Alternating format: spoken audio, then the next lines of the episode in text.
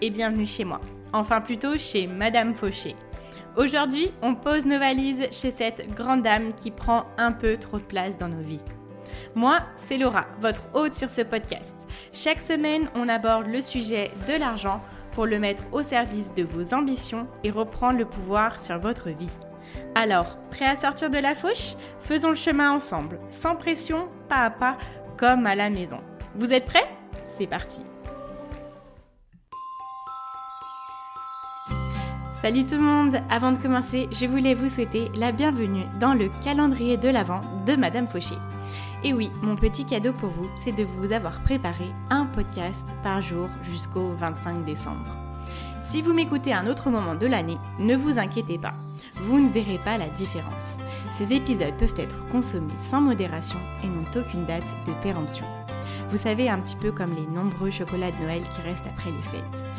Peu importe le moment de leur dégustation, ils sont toujours aussi savoureux. Sur ce, je vous souhaite de très bonnes fêtes, une très bonne écoute. J'espère que ce calendrier de l'Avent vous plaira. Et c'est parti pour l'épisode du jour. Bonjour à tous et bienvenue dans ce douzième jour du calendrier de l'Avent des podcasts de Madame Fauché. Je suis ravie de vous retrouver pour cet épisode. Alors bon, le titre est assez parlant. Bien sûr, chacun dépense son argent comme il le veut, comme il l'entend, de la façon dont ça lui fait plaisir. Mais je voulais aujourd'hui faire un petit focus sur ces achats ou ces façons de dépenser qui peuvent vous causer un petit peu de mal au porte-monnaie. En y faisant un petit peu plus attention, pour moi, on peut débloquer de l'argent pour des choses qui nous font vraiment plaisir, qui nous rendent pleinement heureux. Alors, vous avez deux types d'achats pour moi. Vous avez l'investissement et l'achat. Un investissement, c'est quelque chose qui aura un retour positif à petit, moyen, long terme sur votre situation financière et sur votre vie en général. Et ensuite, du coup, vous avez les achats, les dépenses. Donc, les dépenses, pour moi aussi, vous avez les bonnes dépenses et les mauvaises dépenses. Alors, c'est quoi une mauvaise dépense? Pour moi, c'est un achat compulsif, euh, une dépense pour un effet de mode qui n'aura aucun intérêt pour vous, quelque chose qui ne va pas vous servir. Vous savez, on a tous ces achats qu'on a fait, que qu'on n'a jamais touché, qu'on n'a jamais utilisé, des habits qui sont toujours dans le placard avec euh, la petite étiquette dessus. Bon, voilà, ça arrive à tout le monde. Ensuite, ça peut être euh, justement quelque chose qui vous dessert, qui vous cause plus de problèmes que ça ne vous apporte de solutions ou de bien-être. Ensuite, ça peut être aussi quelque chose qui vous coûte trop d'argent, que vous ne pouvez tout simplement pas vous permettre, qui va vous mettre euh, voilà, financièrement dans la panade. Pareil, je pense qu'on a tous fait cet achat euh, sur un gros coup de cœur. On s'est dit, oh bah comment je vais débloquer l'argent euh, On trouve l'argent, on l'achète et après on se dit quand même, j'aurais peut-être pas dû parce que c'était peut-être un petit peu abusé, c'était un peu trop pour moi. Voilà, il faut simplement comparer le bonheur que ça vous apporte à l'achat et généralement vous avez des achats, le bonheur, il est juste procuré quand on passe à la caisse et quand on le prend, mais quand il arrive chez nous, il n'a plus aucun intérêt. Donc comparez le bonheur qui vous a procuré au problème qui vous a procuré et surtout aussi à l'argent qui vous a coûté. Vous avez aussi les achats à crédit, donc bien sûr le crédit c'est quelque chose qui est intéressant pour pour plusieurs choses, acheter une maison, quand on n'a pas les sous, acheter une voiture, etc. Des gros achats, voilà, on ne peut pas toujours euh, débloquer euh, des euh, dizaines de milliers d'euros pour un achat, bien évidemment. Mais là, je vous parle d'un achat de, de, de consommation, en fait. Pour moi, il y a vraiment des choses nécessaires et des choses accessoires. Si vous n'avez pas l'argent pour vous l'acheter, il faut économiser avant de le faire. Parce que généralement, quand vous faites des crédits à la consommation, vous avez beaucoup d'intérêt. Ou alors, vous avez en euh, plusieurs fois sans frais. Mais là, vous savez que, bon, ok, vous l'achetez. Mais dans quelques mois, dans un an ou deux ans, vous serez encore en train de le payer. Et peut-être qu'il vous servira même plus, vous l'aurez perdu et vous continuerez à payer euh, euh, des mensualités sur quelque chose pour lequel vous n'avez plus aucun intérêt. Alors, du coup, on en vient. Première chose qui est un facteur de gaspillage, c'est tout ce qui est acheté pour avoir une apparence plus riche. En fait, ça va être tous les achats qui ont attrait à votre apparence, à ce que ça va montrer de vous. Donc, il y a aussi beaucoup d'achats qui sont possibles dans ce domaine-là. Bien évidemment, si vous avez l'argent pour le faire, je vous dis pas euh, de ne pas acheter de luxe, que le luxe c'est à proscrire ou quoi. Mais vous le savez très bien, si c'est un achat qui est un petit peu trop cher et que vous en avez peut-être pas forcément utilité, que c'est pas quelque chose nécessaire, et quand on compare l'utilité qu'il va vous avoir au prix qu'il va vous coûter, vous voyez bien que ça vaut vraiment pas le coup. Je sais que porter de belles choses, posséder de belles choses, c'est un signe de réussite sociale. C'est aussi entre guillemets prendre soin de soi parce que ça nous donne une certaine apparence, ça nous donne un certain euh, standard, on va dire. Mais bon, pour moi, euh, par exemple, m'acheter une montre de luxe qui va me coûter des milliers d'euros et à la fin du mois, si j'ai pas assez d'argent pour euh, prendre soin de moi, là vous voyez très bien que c'est un petit peu paradoxal. Donc je ne suis pas contre le luxe, je ne suis pas contre des achats qui coûtent cher, des achats euh, de très grande qualité, mais je suis pour la priorisation. On priorise des choses qui sont essentielles et après, si on a ce qu'il faut pour ça, bien sûr, allez-y. Mais je vais reprendre du coup ce que Jay-Z a dit, et ça je vous en avais parlé je crois dans le premier podcast qui était euh, Pourquoi je suis toujours fauchée. Il disait si tu ne peux pas te le permettre deux fois, alors tu ne peux pas te le permettre. Et ça, moi, c'est quelque chose que j'utilise à chaque fois que je vais acheter quelque chose qui est quand même assez conséquent. Voilà, ça permet de voir que voilà, si on vide le compte pour cet achat-là, c'est peut-être pas un très bon achat. Ensuite, je m'attaque au solde. Qui n'aime pas une bonne journée de solde où on va un peu craquer la carte bleue, on va faire chauffer la carte bleue. Bon, ça, c'est des expressions qu'on connaît bien. Mais voilà, dans les journées shopping, on peut être amené à vite perdre le contrôle, à vite euh, perdre la notion de ce qu'on a dépensé, parce que généralement on y va avec la carte et la carte c'est facile, hein, on, ding ding, on la rentre, on la sort du, lecteur et puis euh, on voit pas la différence. On est un petit peu dans l'euphorie, dans le... Vous voyez, on est dans un mood où on y va, on est un peu speed, on va dépenser, on essaie de trouver les bonnes choses et aussi, les magasins, vous savez, c'est des choses qui travaillent depuis des années, ils sont là pour vous faire acheter.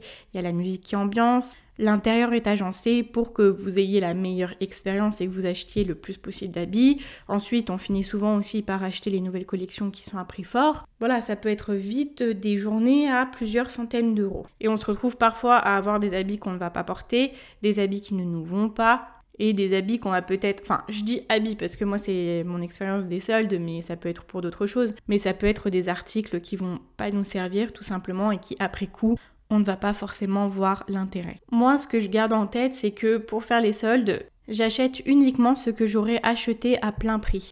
Je n'ai pas envie que les soldes me rajoutent des dépenses. Moi, ce que je veux dans les soldes, c'est qu'elles me permettent de faire des économies sur des choses que j'ai envie d'acheter, des choses que j'ai besoin. J'essaie de faire cette nuance-là. Donc par exemple, quand je vais faire les magasins, bon que ça soit en solde ou pas, je sais exactement ce dont j'ai besoin. J'ai, si besoin, fait une liste au préalable pour vraiment me dire, bon, là j'ai besoin d'acheter ça. Si j'ai des promotions sur ces articles-là, je serai très contente. Mais je ne vais pas acheter d'autres choses parce que je n'en ai pas besoin. Après, pour vous donner d'autres conseils sur euh, comment moi j'organise pour les, pour les soldes, par exemple, je peux définir un budget aussi. Je me dis, bon bah là, si j'ai envie de me faire plaisir, je me dis, allez, je mets tant de budget et je ne dépasse pas. Je le fais essentiellement pour les livres. Quand je vais à Cultura ou des magasins qui vendent des livres, euh, moi j'ai un petit peu de mal à me contrôler là-dessus. Je pourrais sortir avec 100-200 euros de livres facile.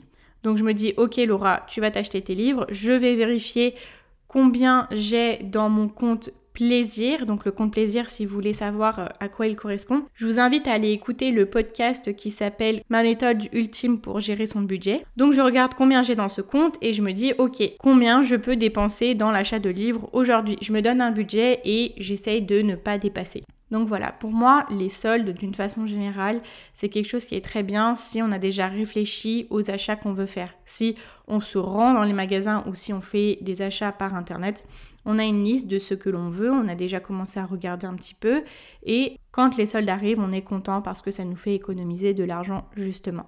On arrive au prochain point qui est la nouveauté acheter neuf dès la sortie du produit. Vous avez sûrement dans votre entourage ou vous connaissez sûrement quelqu'un ou c'est peut-être même vous qui a toujours la nouveauté, qui a toujours, euh, voilà, on appelle ça les early adopters. Oula, l'accent. Les early adopters. les personnes qui adoptent les produits, les nouveaux produits très très tôt. Ça a des avantages dans le cas où vous revendez l'objet que vous aviez avant, qui n'a du coup pas trop perdu de valeur, juste avant d'acheter la nouveauté. Ça, ça peut être intéressant. Je pense notamment au smartphone, mais ça j'ai dédié une partie entière au smartphone. Après, on peut retrouver ça dans différents domaines, dans la technologie, euh, dans la mode, dans une niche que vous connaissez bien, dans une de vos passions par exemple. Mais dans beaucoup de domaines, on a toujours de la nouveauté, on a des nouveaux produits que l'on veut tester, ou même des services. Alors moi, sur le coup, j'ai toujours fait beaucoup d'erreurs en termes d'argent, mais sur ça, j'ai toujours été aux antipodes de la early adopteuse. J'ai toujours pris mon temps avant d'acheter euh, des choses qui sont nouvelles en fait. J'aime bien que le produit fasse ses preuves avant que je l'achète. Parce que j'ai du mal à faire confiance et je préfère que les autres, un petit peu égoïstement, mais bon, c'est mon choix, je préfère que les autres fassent les testeurs et que moi je vois si ça fonctionne ou pas avant d'acheter.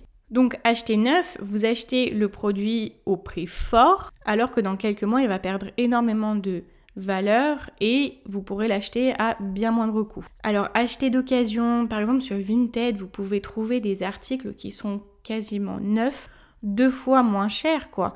Donc essayez sur Le Bon Coin, essayez sur Vinted, essayez sur Black Market, tous ces sites de vente d'occasion, de même de dons, de vente à particulier. Vraiment maintenant on a tout ce qu'il faut pour pouvoir acheter de seconde main. Et moi aussi ça me tient à cœur parce qu'il y a la dimension écologique on n'a pas forcément besoin d'avoir quelque chose d'ultra neuf pour qu'il nous serve et pour qu'on puisse en profiter. Alors que parfois, ils dorment chez les gens, les personnes n'en ont pas besoin et ils seraient ravis de s'en débarrasser et de se faire un petit peu d'argent avec. Donc moi, quand je veux acheter quelque chose, je regarde toujours si c'est possible de l'acheter d'occasion, de seconde main, pour pouvoir en avoir au meilleur prix. Et ça, moi, clairement, dans l'habillement, je fais plus que peut-être 90% de mes achats sur Vinted. Déjà, j'achète peu d'habits, mais 90% de mes achats, c'est là-bas, c'est sur cette application. Bon, du coup, j'en viens logiquement au smartphone. Alors, je voulais faire un spécial focus dessus parce que les smartphones, c'est quand même un gros poste de dépense. Vous aviez été plusieurs personnes à rigoler quand euh, je vous ai fait les premières stories sur Instagram parce que je vous ai dit, écoutez, je suis désolée, la qualité de mon téléphone, elle est vraiment horrible, mais pour l'instant, c'est tout ce que j'ai. Pourquoi? Parce qu'en fait, il y a deux ans, je rentrais, euh, bon, peut-être bientôt trois ans, deux ans et demi, Bref, je rentrais de Nouvelle-Zélande et je me suis mise à travailler à l'usine parce que voilà, je ne savais pas encore trop ce que je voulais faire et j'avais besoin de me faire de l'argent. Et j'avais un téléphone qui commençait un petit peu à mourir quoi. Et j'ai commencé à regarder les prix des nouveaux téléphones. Donc j'avais l'iPhone 6. Donc déjà il y, a, il y a deux ans et demi, l'iPhone 6, il était, il datait quand même pas mal. Et je crois que c'est au moment où l'iPhone 11 sortait, il me semble, ou 12, euh, ou 10, je sais plus. Mais bref, il coûtait 1200 euros. Et là, je me suis dit, en fait, donc à l'usine, là, je me fais 1300 euros. Je vais vraiment m'acheter un téléphone à 1200. Donc, euh, tout mon mois là que j'ai travaillé, il sortira juste dans un téléphone. Je me suis dit, non, c'est pas possible. Là, j'ai fait le choix. Du coup, bon, j'étais sur iPhone. C'est vrai que l'expérience sur iPhone, elle est quand même. Bon, on est sur deux camps différents. Hein. On a les pro iPhone, pro Android.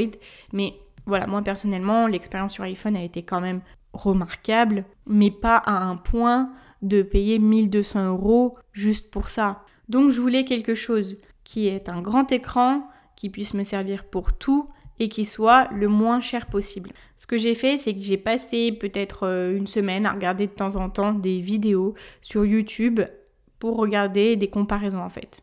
Et YouTube est notre ami, moi c'est mon Wikipédia, je vous le dis.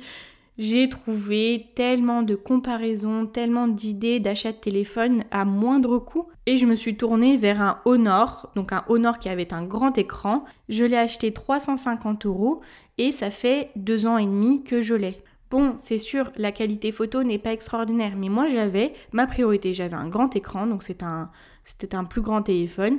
Il m'a servi pour ce dont j'avais besoin en fait. Et il m'a coûté quasiment 4 fois moins cher qu'un iPhone la somme que j'aurais dû mettre pour acheter un iPhone ou même un super, euh, parce que maintenant, euh, quand tu prends un super téléphone de partout, c'est toujours, euh, on est toujours dans des budgets quand même qui se rapprochent des 1000 euros, hein, si on veut vraiment quelque chose de bien. Donc la qualité que j'allais gagner avec un téléphone comme ça ne valait pas le coup de dépenser 3 voire 4 fois plus. Et oui, moi je l'achetais comme ça euh, sans forfait, mais quand vous regardez, quand vous achetez avec un forfait, vous payez quand même une bonne somme à l'entrée et après chaque mois vous dépensez un peu plus dans le, dans le forfait téléphonique, on est d'accord.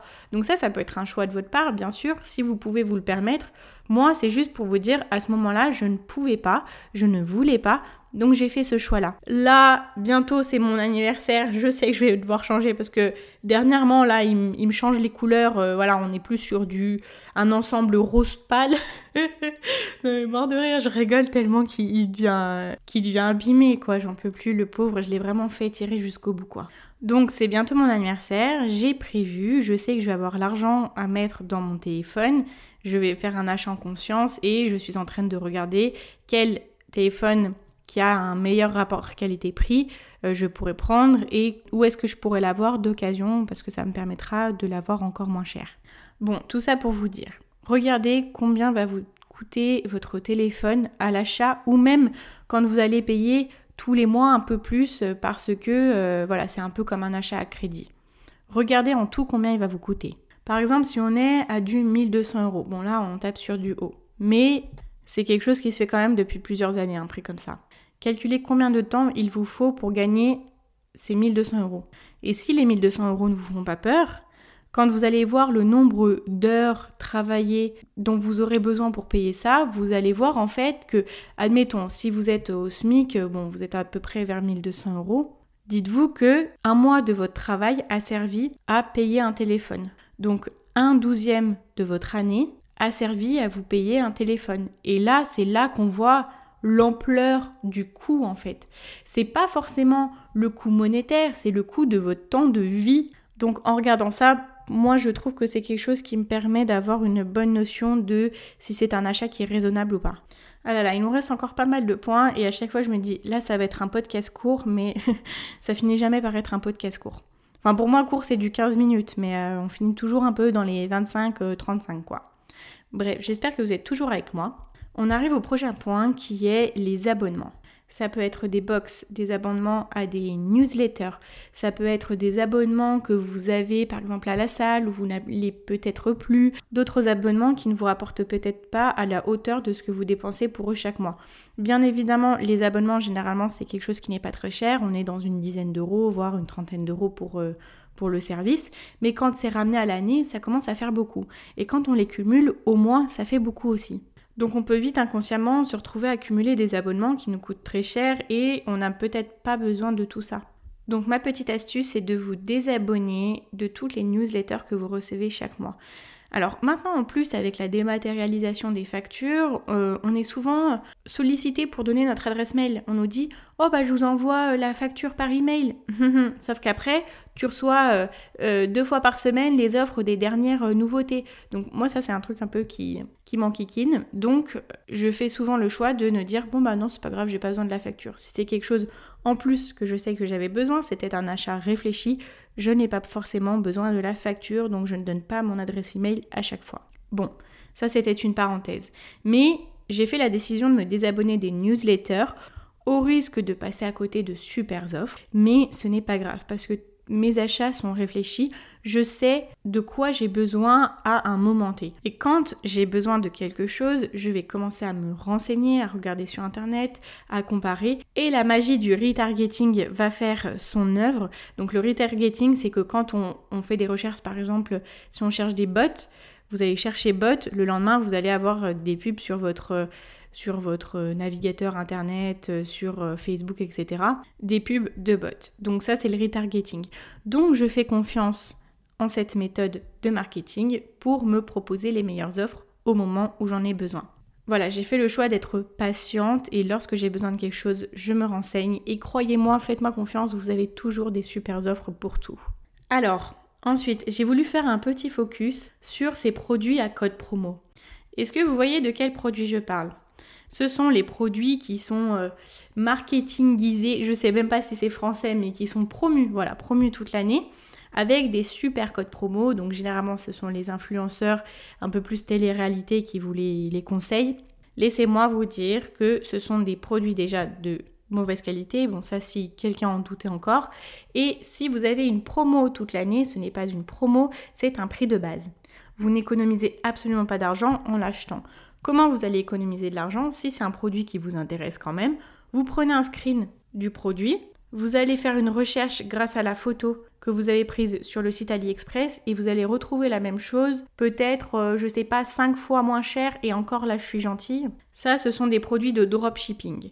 Qu'est-ce que c'est le dropshipping? Dans sa forme la plus basique, quelqu'un va faire un site internet avec un logiciel qui permet de mettre directement en ligne les produits du site AliExpress, donc, ou AliExpress Alibaba, peu importe. Lui, il a simplement à faire la promotion des produits. Il n'a pas de stock parce que dès que vous, vous allez faire la commande sur son site internet, le logiciel qu'il utilise pour son site internet va directement envoyer la commande en Chine.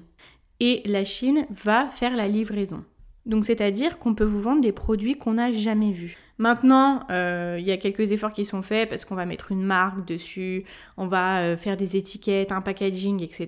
Bon bah voilà, l'effort est quand même fait, mais c'est quand même des produits de piètre qualité. Comment voir si c'est du dropshipping? Généralement, vous avez des délais de livraison qui sont à 3 semaines à peu près. Vous avez des codes promo toute l'année, des super, super, super codes promo qui valent énormément le coup. Et malheureusement, voilà, c'est aussi en regardant où est-ce qu'ils sont promus. Donc généralement, c'est sur le snap de euh, d'influenceurs de télé-réalité. Même si, euh, franchement, j'ai rien contre la télé-réalité, mais voilà, c'est comme ça que eux font leur beurre et que la promotion est passée. J'arrive sur la prochaine façon de gaspiller son argent qui est de prendre des prêts à la consommation. Alors ça, vous, vous avez peut-être déjà vu, les pubs l'aime à la télé avec des super prêts au meilleur taux, etc. C'est tellement facile aujourd'hui de prendre un prêt à la consommation parce que on a beaucoup de solutions pour le faire. Par exemple, chez Darty, vous pouvez faire prendre un prêt en plusieurs fois sans frais. Vous avez des instituts, instituts des entreprises spécialisées dans les prêts, comme CTLM par exemple. Je ne connais pas les autres, je pourrais pas vous en sortir comme ça. Mais c'est très facile. Et c'est pour ça que beaucoup de personnes y ont recours. Aujourd'hui, on est dans l'achat immédiat. On a une envie, on va acheter. Il y a une notion d'immédiateté, tout est à notre disposition, c'est bien normal et c'est très tentant aussi. Du coup, les prêts consommation, c'est quand même des plus petits montants, par exemple par rapport à un prêt immobilier, là où on a quand même besoin de prendre un prêt à la banque. Donc ça veut dire que vous avez totalement la possibilité d'économiser pour acheter ce que vous voulez. Et c'est là que l'anticipation va prendre toute son importance. Anticipez vos besoins, regardez ce dont vous aurez besoin euh, dans quelques mois et là vous savez que ben à ce moment-là, il faudra prévoir un achat de temps. Donc encore une fois, je vous invite à aller voir ma méthode ultime pour gérer son budget parce que là on va mettre en place des choses qui vous permettront d'avoir l'argent au cas où. Alors avant de prendre un prêt à la consommation, pensez aux intérêts qui sont ultra élevés. Prenez le temps d'économiser, attendez quelques mois, la patience vous fera gagner de l'argent. J'en suis sûre et certaine. On arrive au poste de dépense qui est euh, sans aucun doute le plus compliqué pour moi. J'ai encore beaucoup de progrès à faire là-dedans. Ce sont les fast-foods ou même les restaurants. De toutes les façons, voilà, acheter à manger dehors. Pour moi, c'est compliqué parce que euh, ça a une grande notion de partage. C'est, ça me permet de partager des repas avec euh, d'autres personnes, bah voilà, que mes parents, parce que je vis chez mes parents. Donc, dans un sens, pour pouvoir voir d'autres personnes, voilà, c'est plus facile, on va dire, d'acheter à manger dehors, d'aller manger avec quelqu'un.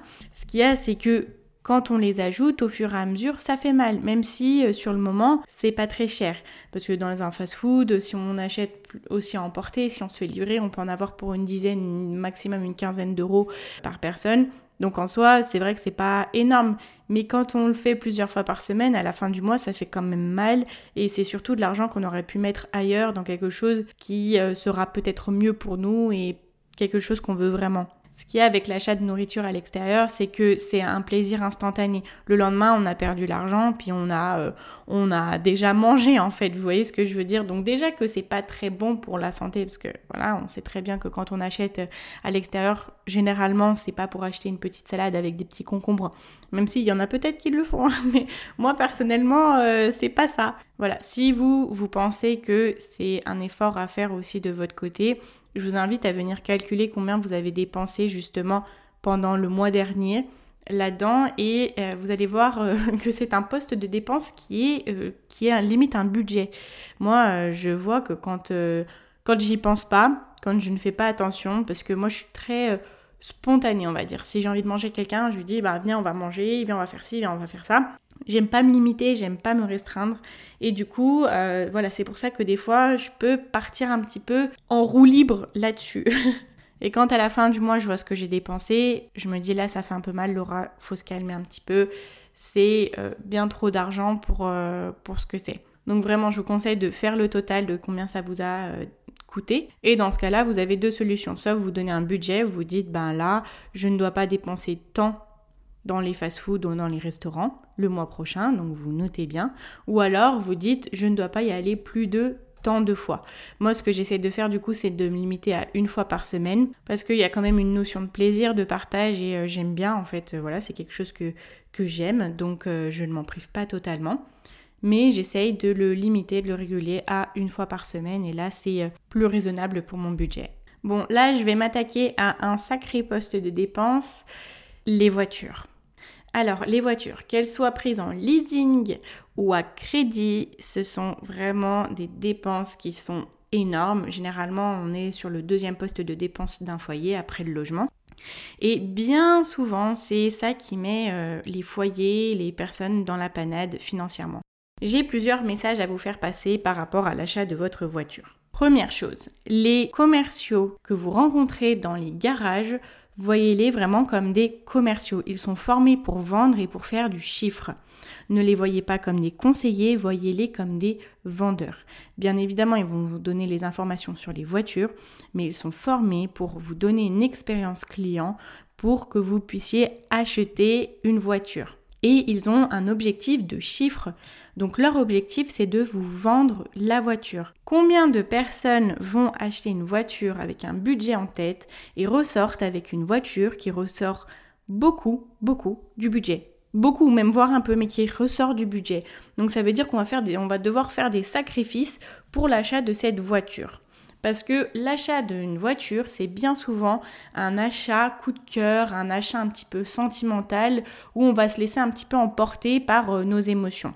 Parce que comme je vous l'ai dit, les commerciaux sont là pour vous faire vivre des émotions quand vous allez voir votre voiture. Donc c'est normal que vous allez vouloir acheter une voiture qui, euh, voilà, vous fait rêver ou qui vous fait vraiment plaisir. Et bien souvent, ce sont des voitures qui coûtent beaucoup plus cher que ce que vous avez prévu. Et même si on a quand même une bonne force mentale, on peut vite se laisser un petit peu influencer, se laisser mener vers quelque chose qui ne nous convenait pas dès le départ. Par exemple, j'ai quelqu'un de proche dans mon entourage qui cherchait une voiture récemment. Elle avait son budget bien défini, elle savait très bien ce qu'elle voulait.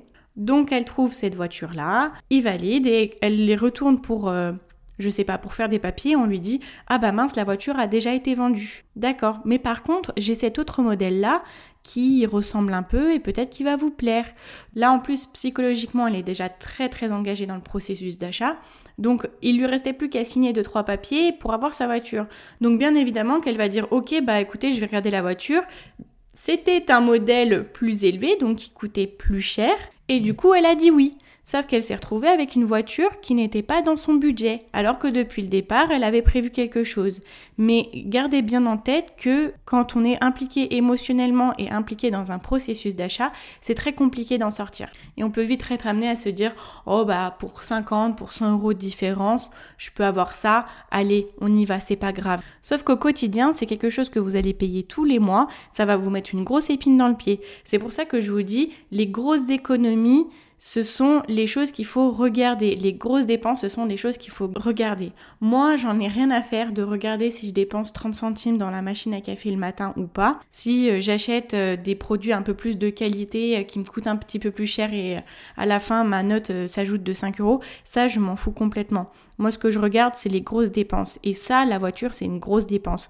Donc, c'est un moment critique quand on va acheter la voiture. Il ne faut vraiment pas se faire avoir par ses émotions, par euh, le côté commercial et tout le processus de vente en fait euh, qu'on est amené à vivre lorsqu'on cherche notre voiture. Ensuite, ne vous fiez pas au financement des euh, fabricants de voitures. Si le fabricant vous prête l'argent, ce n'est pas forcément que c'est parce que vous pouvez vous le permettre. Le fabricant va vous prêter l'argent parce que lui, il veut faire des ventes. J'ai euh, une amie qui travaille dans un bureau d'huissier et qui s'occupe de, voitures qui n'ont pas été réglées. Elle se rend compte que la marque a fait des financements, a débloqué des fonds pour des personnes qui n'avaient totalement pas la situation et c'est une marque de luxe.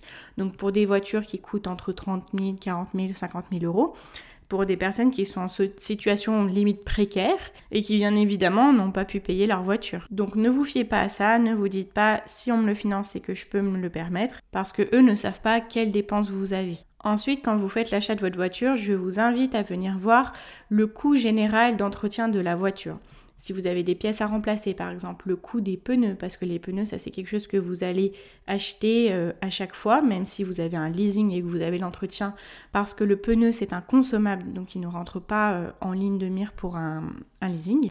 Donc même si vous tombez sur une bonne affaire, une voiture qui est un peu de luxe, mais qui est à prix réduit en ce moment, voyez l'entretien après, parce que ça c'est, vous avez toujours l'entretien d'une voiture de luxe, que vous l'ayez acheté moins cher ou pas. Bon, on arrive à la dernière partie qui est les achats un petit peu inutiles. Vous savez, les achats qu'on fait quand on va à Action, quand on va à Nose, dans ces endroits où tout est très très très très peu cher et on se laisse un petit peu emporter. Alors, petit conseil, les magasins discount comme ceci, s'il vous plaît, fuyez-les.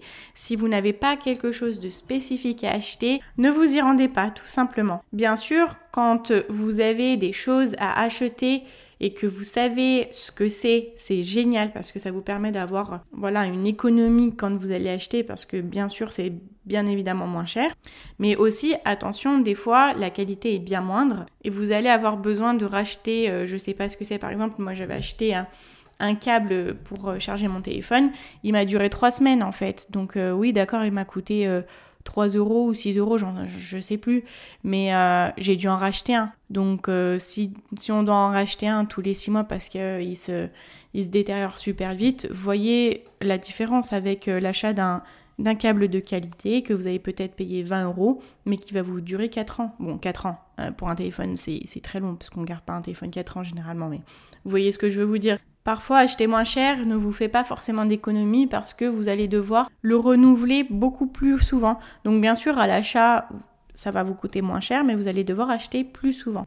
Je fais aussi attention maintenant à ne pas acheter euh, des petites babioles, des choses qui sont vraiment accessoires, parce que je me dis que l'énergie que je vais avoir à y trouver une place pour la ranger chez moi, elle ne vaut pas le plaisir que je vais avoir de l'acheter. Et souvent, ces petites babioles-là, c'est pas vraiment un achat qui est euh, très utile qui nous servira dans le temps. Ça peut être des choses qu'on va utiliser une ou deux fois et qu'on va plus utiliser, on va la mettre dans un coin et après, euh, salut quoi.